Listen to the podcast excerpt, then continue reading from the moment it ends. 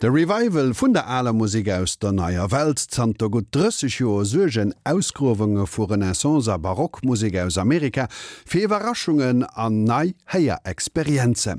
Dobei sinn Tausende vu Partituren Armoll nëderschloss en Tour d'Horizon duerch Schatzkummer vun der Musik an den Archive vun der naier Welt, Informationune vum Joachim Fontaine.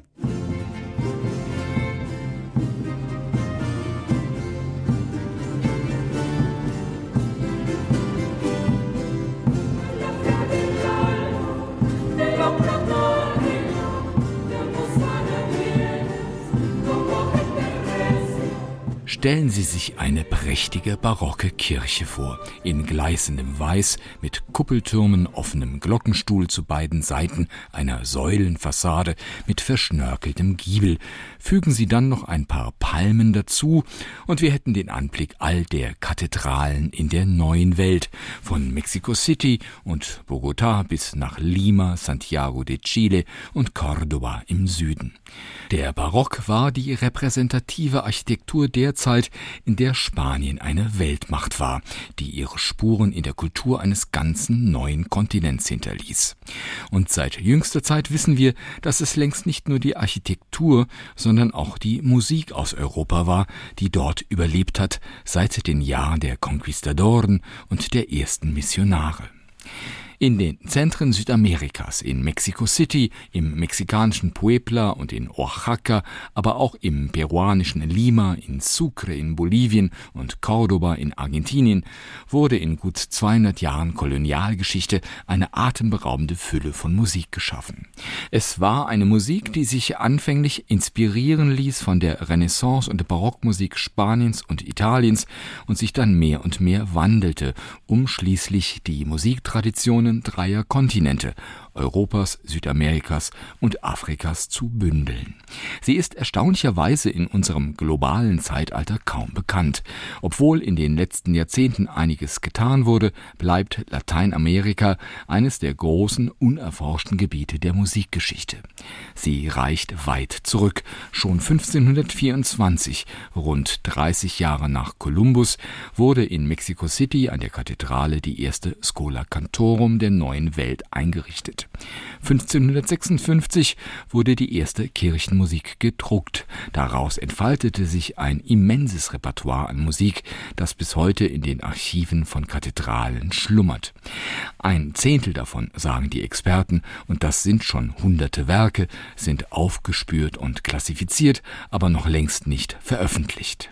Aber zahlreiche Musikwerke, von denen uns die Chronisten in alten Berichten enthusiastisch erzählen, hat man bis heute nicht wieder gefunden. Noch nicht.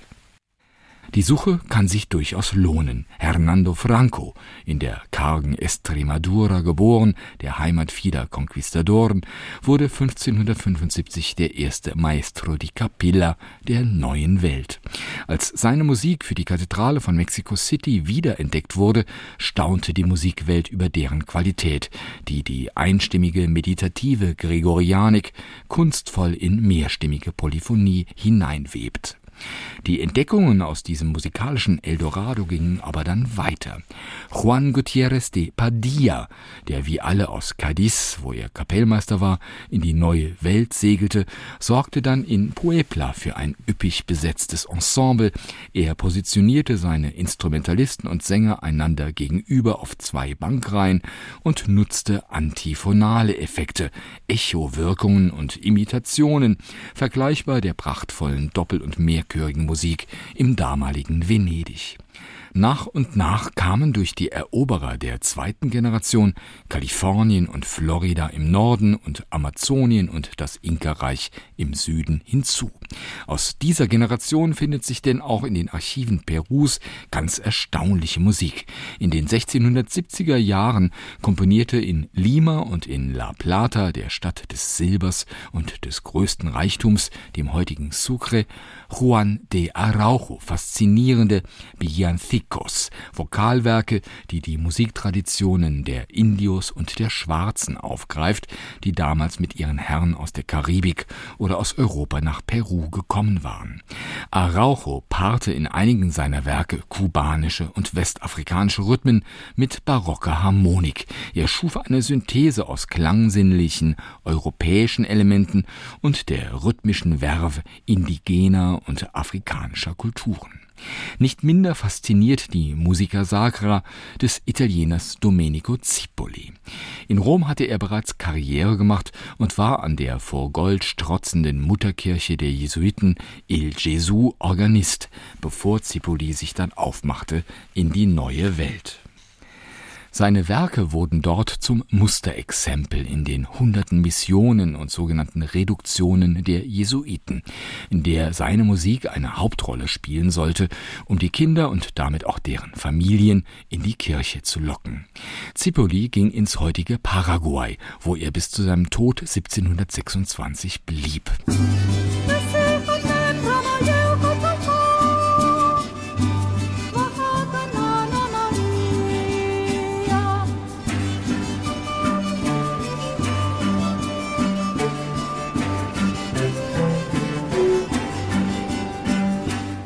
Mehr und mehr Musikensembles und CD-Labels entdecken dieses musikalische Eldorado, eine Musik, die beweist, wie reich die Kultur eines Kontinents war, dessen Salsa und Rumba, dessen Tango und Jazz einmal die ganze Welt im Sturm erobern sollte. Wer die Neuaufnahmen dieser alten Musik hört, dem fällt sofort auf, wie folkloristisch, wie erdig und spontan diese Barockmusik klingt. Percussion-Instrumente dominieren hier und da, die Klangfarbe von Andenflöten und Gitarren spenden Kolorit. Statt des europäischen Bel Canto geht es auch im Gesang eher um so etwas wie Authentizität, was immer das heißen mag. Niemand hätte gedacht, dass zu Zeiten eines Bach oder Händel oder Vivaldi derart tänzerisch und so impulsiv und mitreißend musiziert worden wäre, wie man es sonst allenfalls von Folk- und Tanzfestivals kennt. Aber stimmt das so? Gehen die Interpreten den richtigen Weg? Mittlerweile haben da einige ihre Zweifel. So spannend es ist, eine atlantische Musik, einen Transfer von Kulturen und Musik nachzuvollziehen, der da in Kolonialzeiten stattfand, so atemberaubend die neuen Funde aus Südamerika sind, so sehr scheint in Vergessenheit geraten zu sein, dass diese Musikgeschichte auch eine politische war, eine von Machthierarchien, die sich oft genug manifestierten in Unterdrückung, Ausbeutung bis hin zum Völkermord. Südamerikanische Barockmusik bei all ihrer Attraktivität stimmt einige Musiker deshalb nachdenklich. Sie wittern, dass unsere Rezeption, unser naiver Umgang mit ihr zu einer langen Tradition der Missverständnisse gehören könnte, so wie im Fall etwa auch der Worksongs und Gospels der Afroamerikaner. Oh Happy Day das hatten ursprünglich sicherlich keine glücklichen und zufriedenen Menschen gesungen. Im Gegenteil, Zitat, es ist nicht möglich, einen größeren Fehler zu machen, als das zu glauben, schreibt 1845 Frederick Douglass. Die Lieder der Sklaven stehen für die Sorgen in seinem Herzen und sie erleichtern ihm das Leben nur so weit, wie Tränen sein schmerzendes Herz erleichtern können, nicht mehr.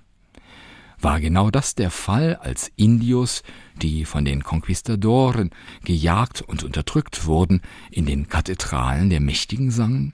Wurden sie dort gehalten und zu Perfektion trainiert und dressiert, um genauso zu klingen wie die Chöre in Spanien? Es waren ja schließlich Spanier, die als Kapellmeister die Ausbildung überwachten, und es war der höchste soziale Status derjenige, der sich am Hofleben Europas orientierte, auch in der Musik. Einige Musikforscher argumentieren deshalb, dass der Einfluss indianischer Musiker auf die Europäer so marginal gewesen sein dürfte, wie der eines Dieners, der seinem britischen Kolonialherrn in Indien den Cricketschläger hinterhertrug. Von einem Kulturtransfer, von einer Weltmusik konnte keine Rede sein. All die Pracht, die wir da nach und nach aus lateinamerikanischen Archiven bergen und zu neuem Leben bringen, all die Musik, die so unscheinbar und unprovokativ begeistert, sie beweist gerade in dieser unbekümmerten Attraktivität ihre suggestive Macht, um hegemoniale Vormacht und Unterdrückung zu maskieren und um die Unterschiede zwischen Klassen auch in einer kolonialen Gesellschaft zu verzerren. So tänzerisch, so spontan das klingt. Südamerikanische Folklore ist immer auch politische Musik, kann für Ausbeutung und Unterdrückung und Völkermord stehen. Es wäre falsch, wenn wir aus ihr nicht mehr hören würden als einen Ohrenkitzel und exotisch aufgepeppte barocke Weltmusik. Sie war sicherlich das erste und nachhaltigste Mittel einer friedlichen Begegnung von Kulturen. Sie war der Ursprung einer Fülle an farbenprächtiger lateinamerikanischer Musik späterer Zeiten, aber ganz so einfach war diese Geschichte nicht.